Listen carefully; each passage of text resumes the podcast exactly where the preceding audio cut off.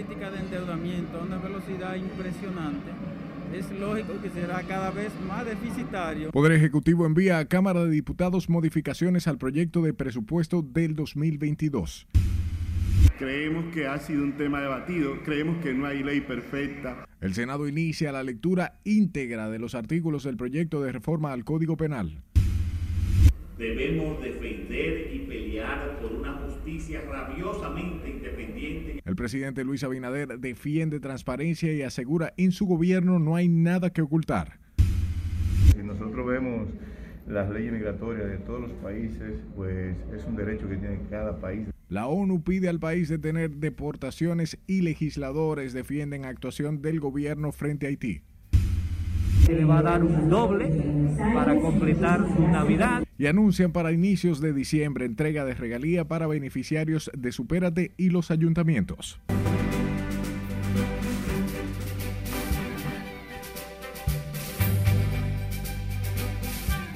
Llegó la hora de informarse. Buenas noches y bienvenidos a esta sumisión estelar. Para mí un honor llevarles información de inmediato. Comenzamos con el Poder Ejecutivo que sometió una pieza para estudio y aprobación que plantea un incremento de los ingresos fiscales en más de 63 millones de pesos respecto a lo proyectado en el presupuesto reformulado en julio pasado. Nuestro compañero Miguel de la Rosa está en directo desde el Congreso Nacional y nos amplía. Buenas noches, Miguel. Saludos, muy buenas noches. Efectivamente, los congresistas coincidieron en que República Dominicana es soberana y tiene facultad para aplicar la ley migratoria apegada al debido proceso. Los congresistas de la oposición se refirieron a los cambios en el presupuesto del año 2022. Rubén Maldonado y Lupe Núñez cuestionan que el gobierno siga con las improvisaciones. Con mucha inexperiencia, más que deseo de hacer la cosa eh, mal, eh, yo diría que eh, experiencia, no, no tienen la práctica para poder manejar el presupuesto como debe ser. Pero en la medida que el gobierno, como va, con esta política de endeudamiento a una velocidad impresionante, es lógico que será cada vez más deficitario y será insostenible en el tiempo. Mientras que José Santana, diputado oficialista, respondió a los feroces ataques de la oposición y defendió los cambios en el presupuesto. Yo creo que debemos de dejar las irresponsabilidades de buscar un tema político y la politiquería a temas tan importantes como presupuesto, como eh, algunas cosas que están pasando aquí en el Congreso. La Fuerza del Pueblo sabe lo que, lo que, lo que nosotros sabemos. Con el nuevo presupuesto complementario, el Estado estima que los ingresos fiscales al cierre de este año ascenderán a 830 mil millones de pesos, equivalente al 15.6% del Producto Interno Bruto proyectado.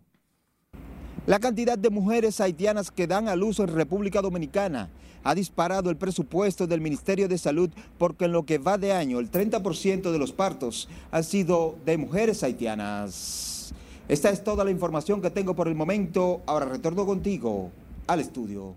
Gracias Miguel por informarnos. Hablamos del director general de presupuesto José Rijo Presbot quien informó que a partir de la segunda semana de diciembre los beneficiarios del programa social Supérate recibirán un monto doble para cubrir los gastos de las fiestas, mientras que los ayuntamientos no tendrán que endeudarse para el pago del doble sueldo este año según el funcionario. Eh, después en la segunda semana a todos los que participan en el programa de Supérate se le va a dar un doble para completar su Navidad y a los ayuntamientos por primera vez van a pagar su regalía el día 5 también de diciembre. Aseguró que el gobierno realiza el mayor esfuerzo para beneficiar a todos los sectores en la fecha festiva.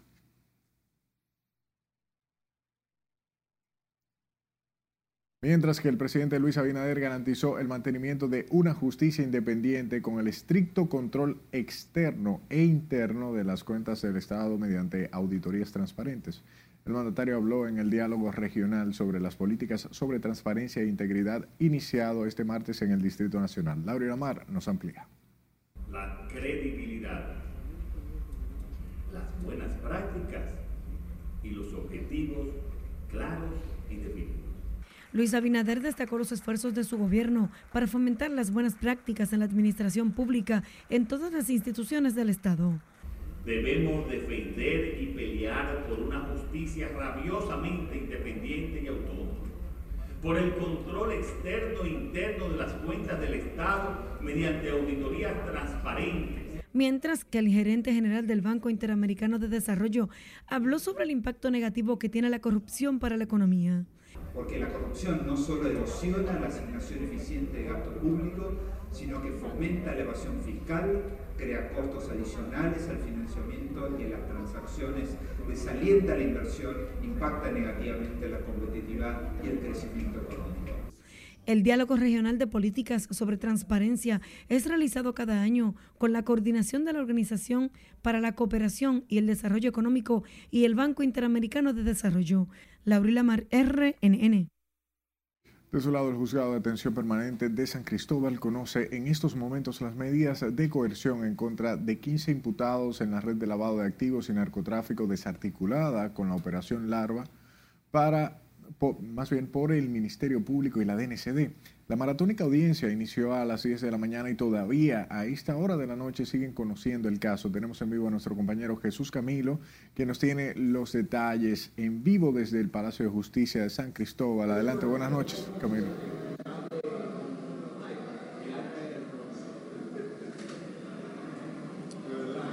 Muchas gracias, buenas noches. Más de ocho horas lleva desarrollándose en este juzgado de atención permanente de la jurisdicción de San Cristóbal eh, la audiencia en que se conocería o se conoce más bien la medida de coerción a los 15 imputados en un entramado de lavado de activos y narcotráfico desarticulado a través de Operación Larva tras conocerse varios incidentes durante el desarrollo de esta audiencia, la magistrada Catherine Rubio se declaró competente para conocer el caso en esta jurisdicción, negando un recurso de oposición interpuesto por las defensas de los imputados. Además, los abogados han debatido el criterio de territorialidad donde insisten en que el caso debe conocerse en el Distrito Nacional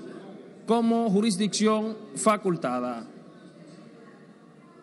San Cristóbal como, como distrito judicial, eh, como órgano jurisdiccional, es totalmente incompetente para conocer este caso. Estoy hablando desde el punto de vista territorial, porque la ley es clara en el sentido de que el tribunal competente siempre será el tribunal del lugar donde ocurrieron los hechos. Y todos los hechos que se señalan en esta ocasión ocurrieron en el Distrito Nacional. Todos, absolutamente todos.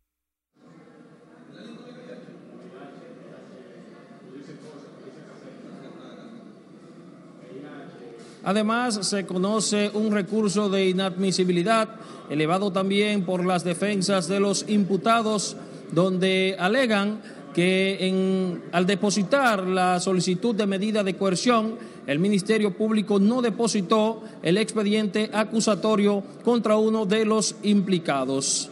De acuerdo al Ministerio Público, esta red de lavado de activos y narcotráfico alegadamente está vinculada a un entramado criminal que presuntamente en el mes de marzo del año pasado introdujo más de 700 kilos de cocaína clorhidratada por la costa de Nizao, aquí en San Cristóbal.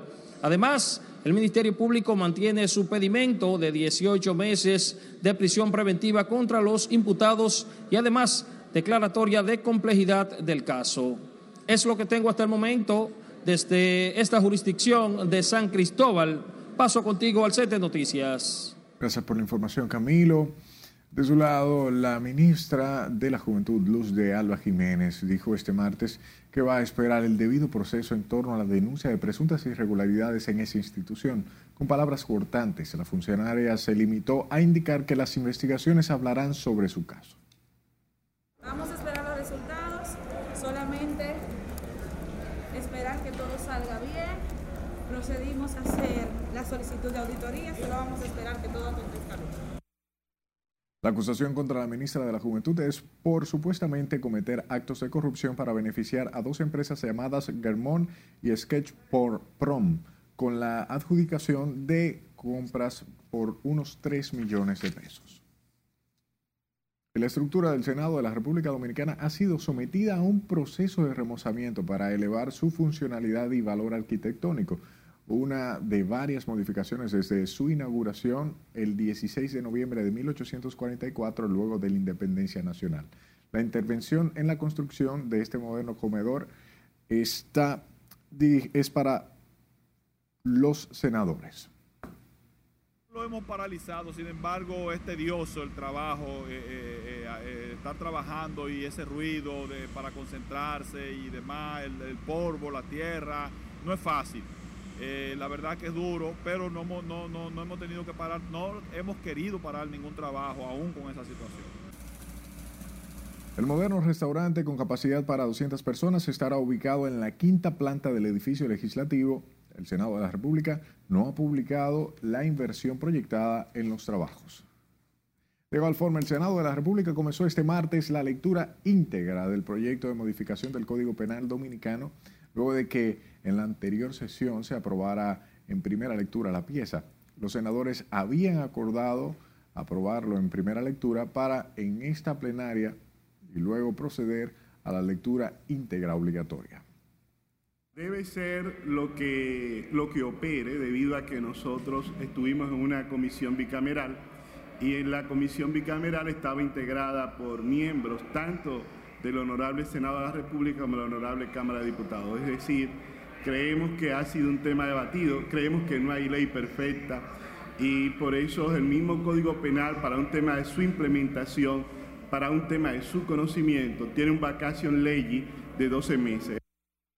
El Código Penal fue revisado desde el pasado 16 de agosto por una comisión bicameral de senadores y diputados que rindió un informe favorable a la iniciativa de la ley mientras que el diputado Omar Fernández depositó este martes un proyecto de ley que dispone la creación de un Centro Nacional de Criminología con el propósito de analizar y crear políticas de prevención de crímenes y delitos.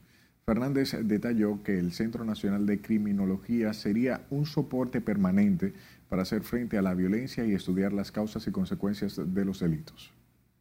Como bien saben, el tema que más agobia al pueblo dominicano en este momento es la inseguridad ciudadana. Nos está arropando, Vemos a diario como el tema de la delincuencia, los atracos, la ratería continúa e incrementa. Y lamentablemente acá estamos eh, muy enfocados en el tema de la represión y la investigación, que no estamos tan mal, pero creo que tenemos que pensar en la prevención del delito, evitar que sucedan. Fernández estableció que la seguridad ciudadana es un compromiso sin banderías políticas, razón suficiente para que la población respalde el proyecto de creación de un Centro Nacional de Criminología en tanto que la corriente gremial Conciencia Legal calificó como vergonzosa la oposición del presidente del Colegio de Abogados a que la Cámara de Cuentas se realice una auditoría en ese gremio bajo el argumento de que no recibe fondos del Estado. Denis Otoniel Figuereo, presidente del movimiento, señaló que Surún Hernández no debe temer a una investigación de su gestión. El gremio que agrupa a todos los abogados del país por obligación legal no tiene transparencia, significa que los abogados en general tampoco la tenemos. Entonces, eso da vergüenza. Si yo no tengo nada que esconder, a mi casa puede ir quien quiera. Hoy la corriente gremial Conciencia Legal mostró su respaldo a las aspiraciones presidenciales para la Asociación Dominicana de Abogados del doctor Víctor López. Recuerda que puede ver nuestras emisiones en tiempo real en rnn.com.do, al igual que nuestras redes sociales, arroba noticias rnn. Las denuncias que tenga o lo que entienda como denuncia, envíelo al 849-268-5705 y escúchenos en podcast. Estamos como Noticias RNN en Spotify, Apple Podcasts, Google Podcasts y plataformas similares. Derecho que tiene cada país de regular a sus inmigrantes. Nos vamos a la pausa. Al regreso le diremos la defensa que hacen legisladores al proceso de deportación de ilegales. Muy difícil. Además, sabrá por qué los contagios de la COVID-19 siguen en aumento en el país. Esto y más Luego de la pausa, ya volvemos.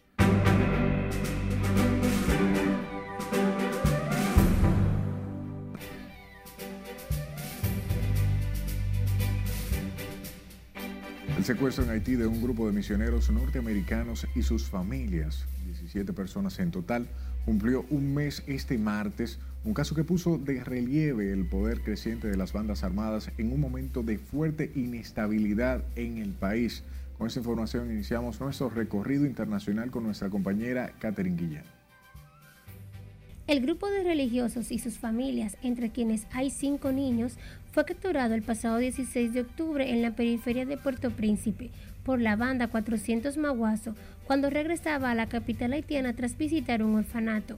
Desde que se conoció el secuestro, el silencio de las autoridades haitianas con respecto al caso ha sido total y las únicas informaciones oficiales han partido desde Washington y de Ottawa. El presidente Joe Biden prohibió este martes el ingreso a Estados Unidos del mandatario de Nicaragua, Daniel Ortega, de su esposa y vicepresidente Rosario Murillo, así como de una amplia gama de ministros y funcionarios.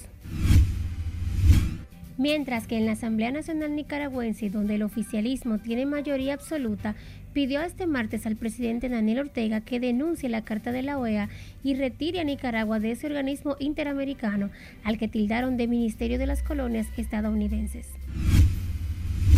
El Senado de Chile se reunió hoy para votar el juicio político del presidente Sebastián Piñera, iniciado por la oposición del centro izquierda, que busca removerlo porque supuestamente favoreció la venta de una empresa familiar durante su primer gobierno. El Distrito de Columbia quitará el requisito de usar mascarillas al interior a partir del lunes 22 de noviembre, ya que los casos de COVID siguen disminuyendo.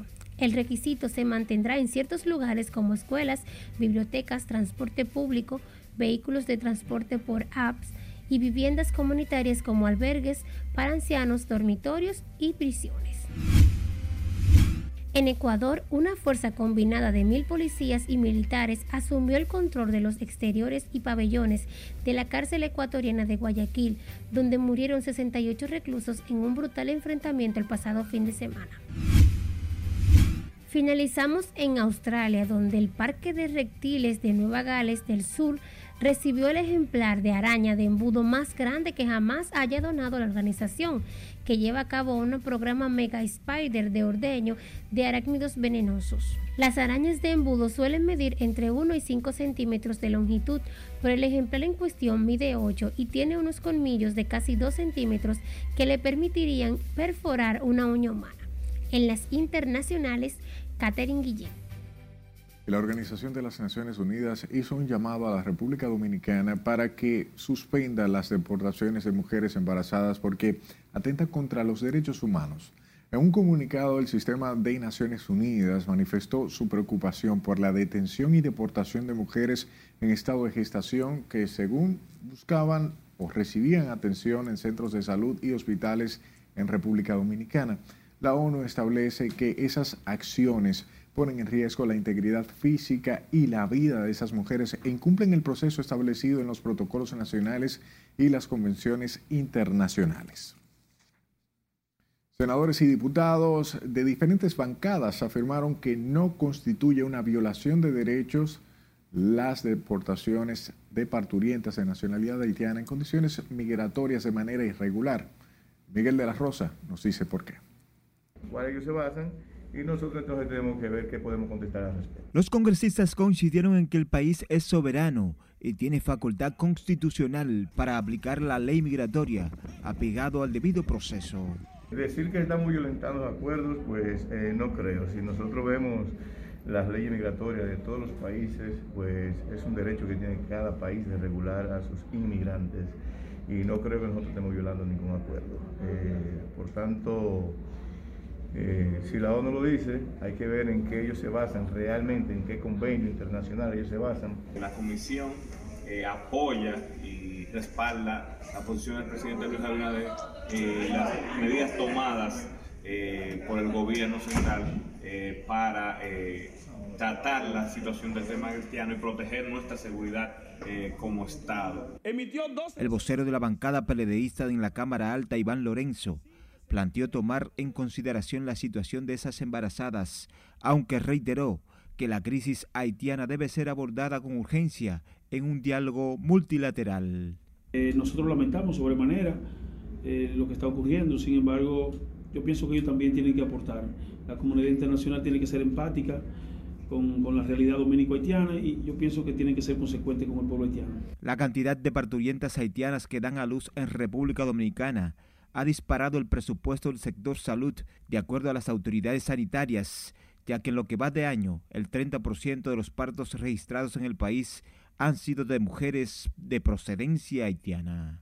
Miguel de la Rosa, RNN.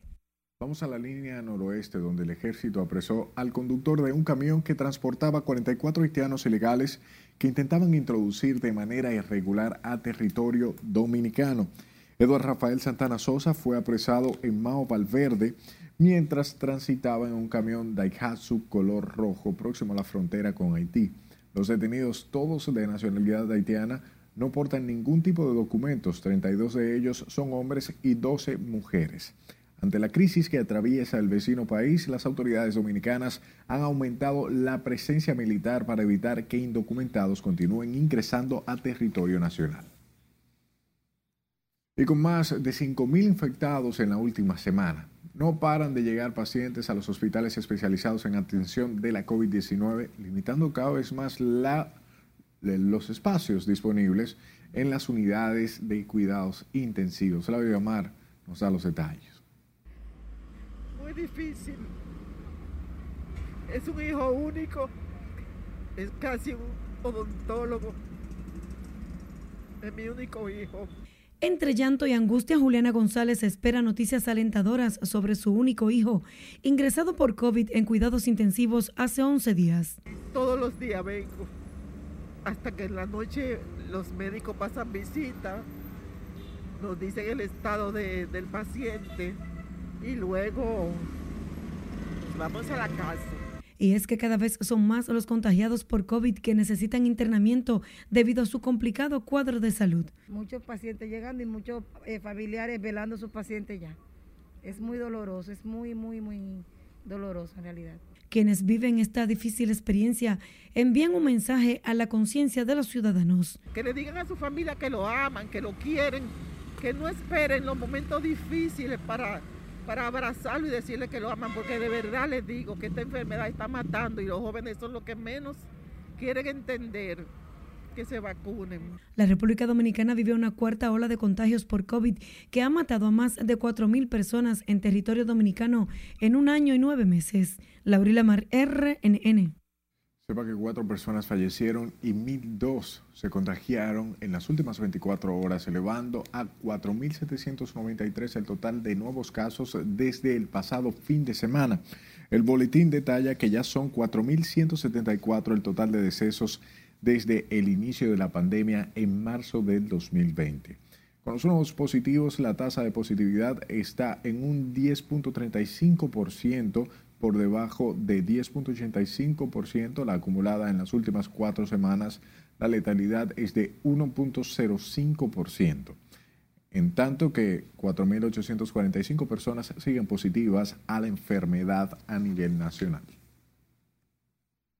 En medio de disgustos por la tardanza en dar a conocer los resultados finales de las elecciones realizadas por el Colegio Médico, esto hace nueve días, Senen Cava fue proclamado como el presidente electo con el 84% de los votos. Con los detalles, Sileis Aquino. Tras siete días de las elecciones del Colegio Médico, la Comisión Electoral aún no tiene resultados definitivos, pero sí oficializó al doctor Senen Cava como presidente. La demora para ofrecer el cómputo final desató hoy enfrentamientos verbales entre candidatos y miembros de la comisión electoral. 87% de la votación a nivel nacional. Eh, la doctora Yubel Quisaquino, un 22. El doctor Luis Peña Núñez, un 17. Y la doctora Marilis Herrera, un 7. Oficialmente se declara ganador al doctor Senén. Nunca jamás he permitido que nadie, nadie me pise la cabeza. Jamás. Porque yo prefiero Yo prefiero morir de pie que vivir de rodillas. Y ustedes quieren de rodillas.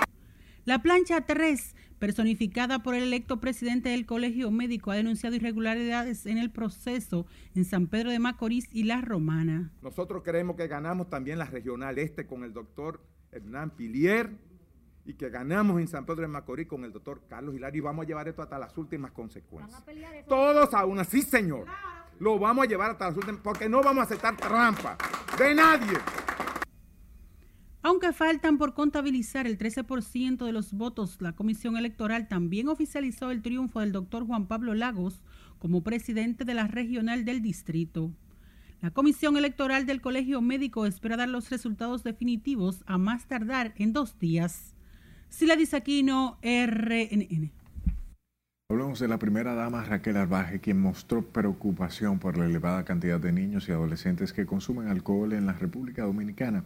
Como solución a ese problema, informó que trabajan en la construcción de espacios recreativos y culturales para los menores y adolescentes. Saber que el 35 y el 40% de la población que consume alcohol son niños menores de edad hasta los 29 años. Eso enciende alarmas en todos los niveles la primera dama abordó el tema en la apertura del segundo simposio internacional donde analizaron las secuelas del consumo de alcohol en niños, niñas y adolescentes. Atención comerciantes porque el director de Proconsumidor advirtió hoy que serán sancionados quienes realicen publicidad engañosa durante la celebración del Viernes Negro la próxima semana. Adelantó que iniciaron operativos previos para asegurar que las ofertas hechas por los establecimientos comerciales en el llamado Black Friday sean reales. Y desde el día primero de este mes, pues nosotros hemos estado en los operativos preventivos previo al día D. Y gracias a Dios los levantamientos que nosotros hemos hecho, inspectoría, buenas prácticas, y publicidad y precio eh, nos indican que vamos por el mismo trayecto que el Día de las Madres y el Día de los Padres. Esperemos que todo continúe como nosotros eh, esperamos que, que transcurra de aquí al 26. Eddie Alcántara dijo que distribuirán en todo el país supervisores que se encargarán de vigilar la actividad comercial en los diferentes establecimientos del país.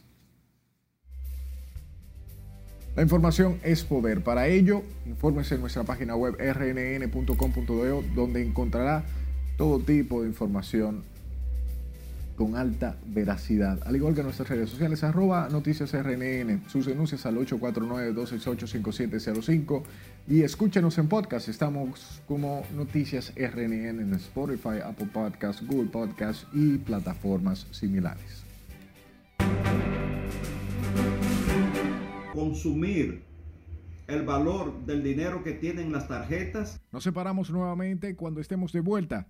Le contamos el optimismo que ha provocado entre los comerciantes la entrega del bono navideño. La gente siempre anda en busca de un empleo. También conocerá los reclamos que hacen al gobierno los residentes en San Cristóbal. No le cambie, siga con RNN Misión Estelar.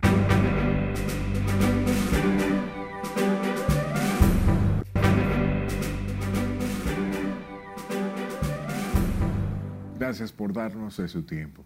Los comerciantes de la avenida Duarte se mostraron optimistas con la entrega del bono de las tarjetas navideñas que anunció el gobierno para 1.500.000 familias, lo que, según ellos, dinamizará las ventas en esa arteria comercial afectada por la pandemia del COVID-19. Con estos detalles, Juan Francisco Herrera.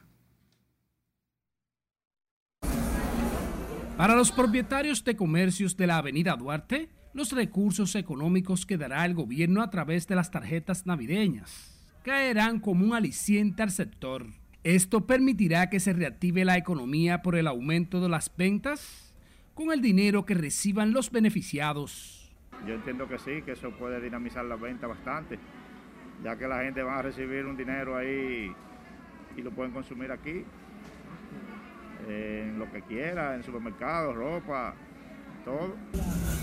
Otros aseguran que las ventas que se han visto mermadas por la pandemia tendrán un respiro cuando la gente comience a recibir las tarjetas. Entendemos que sí, es una medida, toda medida que incentive el consumo y incentive eh, aumentar el poder adquisitivo de, las familias es interesante ya que eh, como saben, bueno, eh, aquí en particular la Avenida Duarte es un público popular el que viene asiduamente porque encuentra los mejores precios.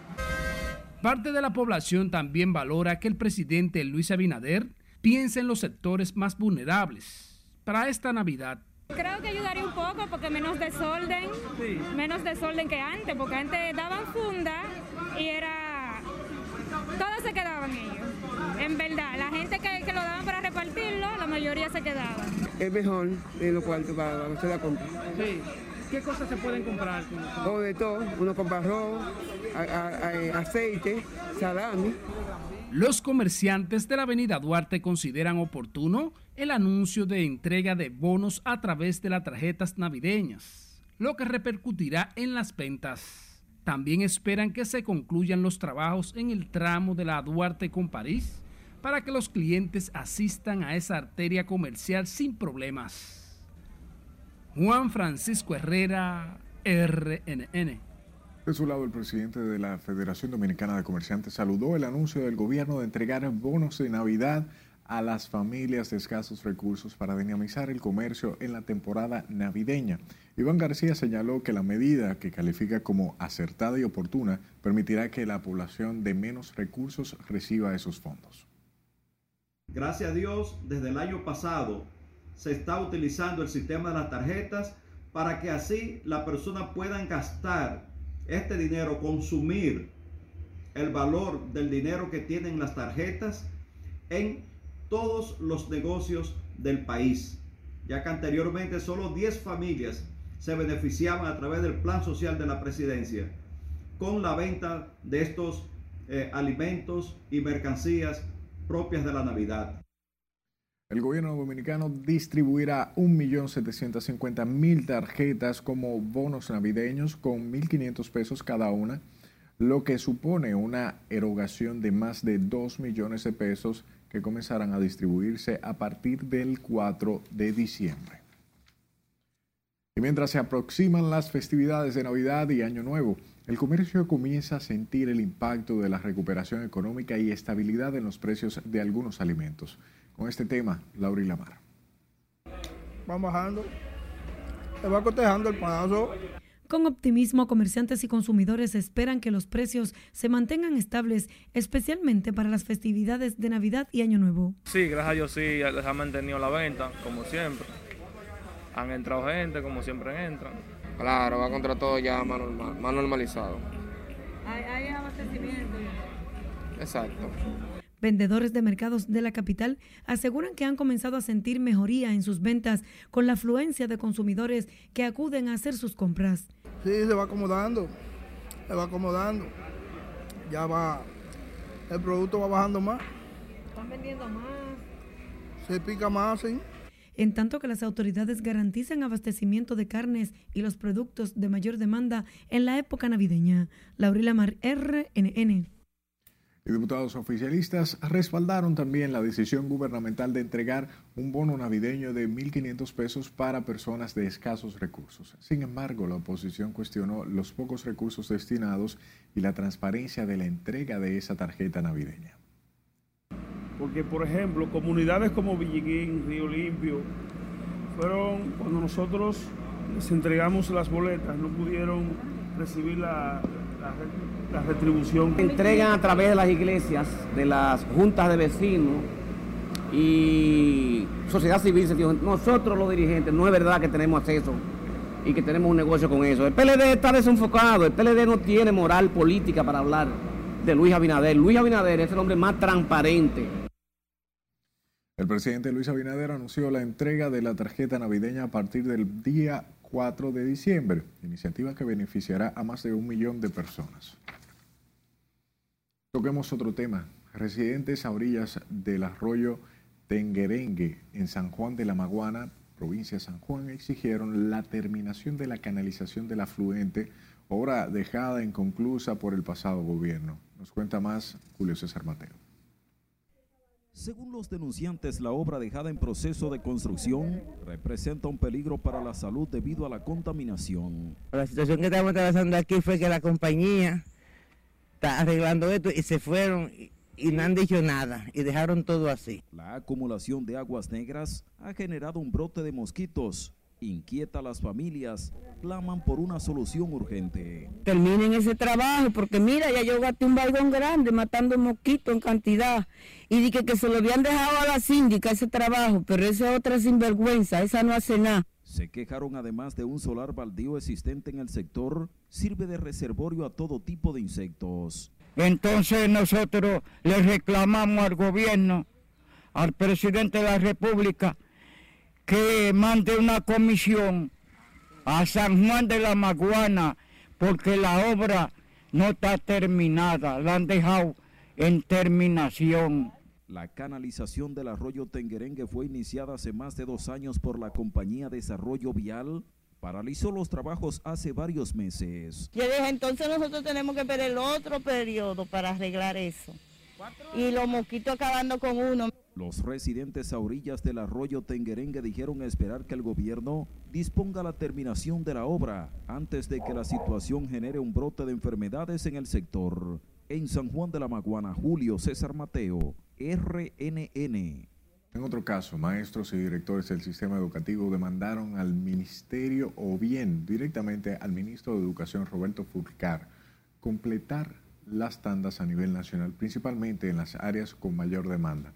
Argumentan que una tanda no cubre las necesidades básicas de los profesores, eje medular en el desarrollo de la enseñanza y aprendizaje nacional. Esto es parte de una representación que nos acompaña aquí, los compañeros maestros y maestras que tienen una sola tanda y que entonces incluso a muchos hasta le están exigiendo que vuelvan al concurso, teniendo una tanda, siendo evaluados con buenas calificaciones y habiendo incluso la necesidad del docente para ser colocado y entonces recurren a contratar a unos profesores que todavía no han pasado concurso para que estén impartiendo docencia. Los docentes también piden del ministro de Educación la ratificación y el pago de incentivo de directores y coordinadores internos que pasan de cinco años desempeñando una función. Sepa que en Santiago choferes de 43 rutas del transporte público participaron en una marcha por varias calles de la ciudad en reclamo de la construcción de obras viales y contra las otras cosas. Juan Marte presenta esta información. Porque ante estos costos excesivos se hace impostergable un aumento del pasaje y un aumento en la carga o en los fletes. La gran disyuntiva es a quién le vamos a aumentar. A quién le vamos a aumentar el pasaje, a quién le vamos a aumentar los precios. A un pueblo que todos los días está más destacado. Vemos Juan Marte, presidente de la Central Nacional de Trabajadores de Transporte, encabezó el recorrido que inició en la zona monumental del Hotel Matum. Miles de usuarios del transporte enfrentaron dificultades para llegar a sus lugares de trabajo y realizar diligencias por el paro de solo tres horas. Los choferes también reclamaron modificar la ley de hidrocarburos para controlar las constantes alzas en los precios de los combustibles. La inseguridad y la falta de empleos son los principales problemas que afectan a la provincia de San Cristóbal. Magal Ramírez estuvo en la cuna de la Constitución y nos trae la historia. Bueno, seguridad, hace mucha falta, mucha seguridad. Recobrar la tranquilidad es el anhelo común de todos los ciudadanos de esta ciudad de San Cristóbal. Si podemos ver la noticia todos los días, podemos ver atraco, matando muchos inocentes que salen de su trabajo, para su trabajo y lo pierden su vida a través de, de, gente que no tienen conciencia. Se quejan por supuestas deficiencias en el patrullaje policial y pobre iluminación de las calles. Facilita las acciones antisociales. En su labor de motoconchista, ¿se siente usted seguro en la calle, transportando pasajeros? No, de noche no. De noche no, ni, ni de día está uno seguro aquí. Que la policía no está haciendo su trabajo. Mayores fuentes de empleo y oportunidades para la juventud es otra de las demandas de la cuna de la Constitución. La, la, la gente, la, la, gente siempre anda en busca de un empleo. Pero, pues, pero eso también se refiere a que San Cristóbal ha crecido eh, exorbitantemente Entonces, nunca en ningún país hay, hay una afluencia. Los residentes en San Cristóbal destacan el crecimiento socioeconómico de esa provincia. Demandan mayor inversión en seguridad y empleos para impulsar el bienestar de su gente. Margaret Ramírez, RNN. Ya no hay más plantaciones de productos de ciclo corto. Nos vamos a nuestra última pausa. Cuando regresemos sabrá lo que dice Medio Ambiente sobre el proceso de desalojo en Valle Nuevo. Además, sabrá cómo llegó la Navidad al Congreso Nacional. Ya regresamos.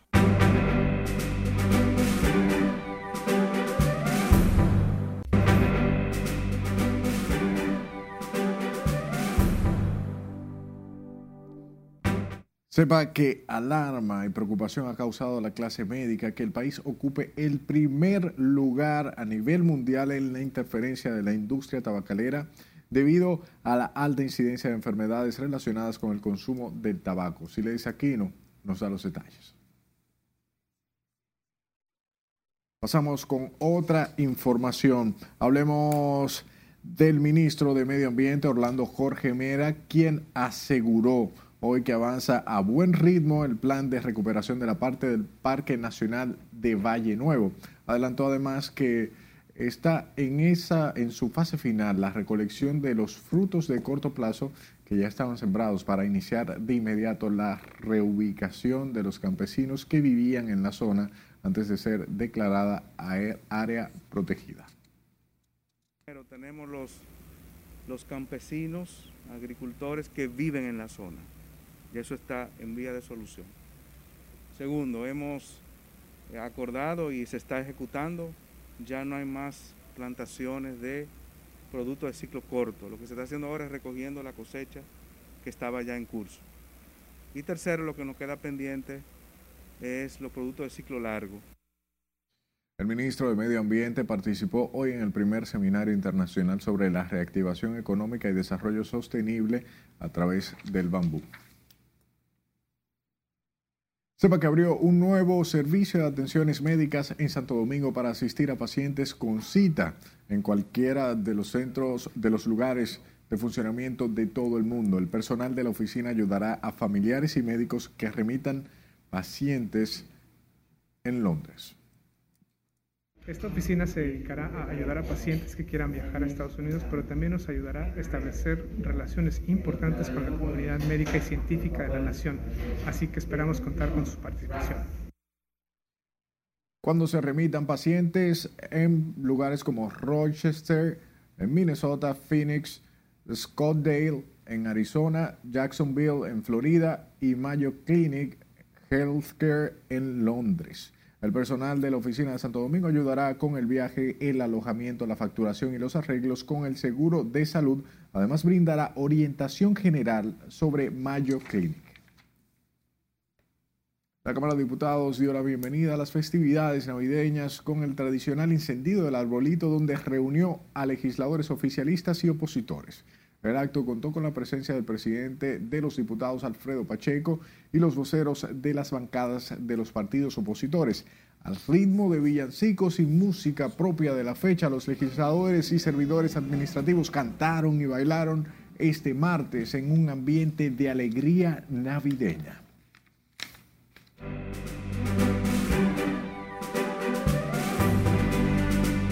Saludos, buenas noches. Iniciamos la entrega deportiva con la Liga Dominicana de Béisbol. Y es que en la romana, atención, Jimmy Paredes conecta tu batazo grande, largo, inmenso para Rayfield. La bola cayó en el marro de Montecristi. ¡Qué palo el de Jimmy! De tres carreras. Ya los Leones estaban ganando 3 por 0 en el mismo primer episodio. Pero en el segundo, Jesús Sánchez empata el partido con sencillo remolcador y en este preciso momento, en el séptimo episodio, Toros y Leones, 4 por 4 en la Romana. Ese juego está no apto para cardíacos, mientras que en el estadio Quisqueya, Juan Marichal Anderson Tejeda conecta hit, remolcador de la tercera vuelta azul. En el tercer episodio ya los liceístas estaban ganando 3 por 0 y muchos gozan y el 70% de asistencia en el estadio Quisqueya como si fueran mil. Vino Francisco Peña y conectó cuadrangular por el lefil que la mandó al morro de Montecristi, pero qué palo, Francisco siempre batea contra los azules. El juego se colocaba 3 por 1, Zoilo luego conectó sencillo y colocó el juego 3 por 2. Pero al final ya se terminó, ¿eh? Licey 3, Águilas 2. Mientras tanto, y hablando de béisbol, los senadores y diputados guardaron un minuto de silencio por el fallecimiento del pelotero ex Grandes Ligas Julio Lugo. También hicieron lo propio los equipos de béisbol de la pelota invernal. Los restos de Julio Lugo serán sepultados en la tarde de este miércoles. En México, Leandro Castro, que es dominicano, fue el más valioso de la Liga de Verano de Béisbol Profesional. Sí, Leandro, que aquí no encuentra trabajo, allá recibió el 65% de los votos que le otorga la prensa y los 18 clubes que participan en ese torneo. Por otro lado, nos vamos para Salcedo, porque la quinta versión del Ecobike Patria Mirabal, pedaleando por la no violencia contra la mujer, será este, este 28 de noviembre. Todo el mundo está invitado. Se van a recorrer todos los puntos ecoturísticos de la provincia hermana Mirabal de Salcedo para beneplácito, lógicamente, y para que usted conozca todo lo que tiene que ver con la vida de las hermanas Mirabal. Parte precisamente del monumento de las hermanas Mirabal en Salcedo, todo el recorrido desde las 8 de la mañana yo voy. En el Palacio del Voleibol, Cristo Rey se impone a Mirador 3-1 con parciales 33-35, 25-17, 25-16 y 25-19. Y ellas implantan un récord de más puntos en un set 68 cuando Mirador le ganó 35-33 a Cristo Rey. Dos veces habían logrado 62 en el 18 y en el 19, pero en esta ocasión fue superado. Yo vi este, este primer set y fue, fue increíble cómo las menores de Mirador le ganaron a las veteranas y super favoritas de Cristo Rey. Increíble lo que sucedió en este primer set, pero después Cristo Rey ganó fácil los tres siguientes. Y en el ámbito internacional, manager del año Kevin Cash de los Rays de Tampa Bay, por segundo año de manera consecutiva, Kevin Cash se queda con el premio al mejor estratega de la Liga Americana. Récord en victorias en la franquicia Tampa Bay y en la Liga Nacional, Gabe Kapler de los Gigantes fue el manager del año. Es el cuarto manager de los Gigantes, pero ¿saben por qué? Es que los Gigantes fueron el mejor equipo de todas las grandes ligas con récord en victorias, más de 106 victorias. Eso es mucho. Estas y otras informaciones, incluyendo las posiciones de los equipos, están ahí en rnn.com.do en todas nuestras plataformas de redes sociales. Oye, qué interesante. Si tú vas a dar cuerda. No, no voy a dar cuerda. Pero si lo vas a hacer, busca las posiciones en la página web de Noticias RNN. Y entonces habla con. Ah, que hablen con base. Habla con base. Mira, el Licey tiene cuatro victorias consecutivas, está arriba ya no está en el sótano buscando petróleo. Eso es muy importante. Entonces las águilas están rebalando y ahí comienza la chercha. Pero siempre con las posiciones de rnn.com.do. Ha dicho sea de paso. ¿Con cuál estás rebalando tú también? No, no. Eh, eh, este miércoles, este miércoles estoy tranquilo. Ok. Sí, porque voy a estar con Julio Lugo y su familia desde las 8 de la noche en la funeraria Blandino, de las 8 de la mañana, perdón, en la funeraria Blandino y será abierto al público para que todo el mundo vaya a despedir a Julio Lugo. Lamentablemente nos dejó en la mañana de este lunes. Y dicho sea de paso, esta noche estuvieron en, una, una, un velatorio privado. Ahí estuvo el Big Papi, mucha gente buena acompañando a la familia de Julio Lugo. Lo importante de todo esto es que, como diría Lugo, que lo conocí muy bien, el show debe continuar. Así que cógelo suave. Gracias, Manny. El show continúa.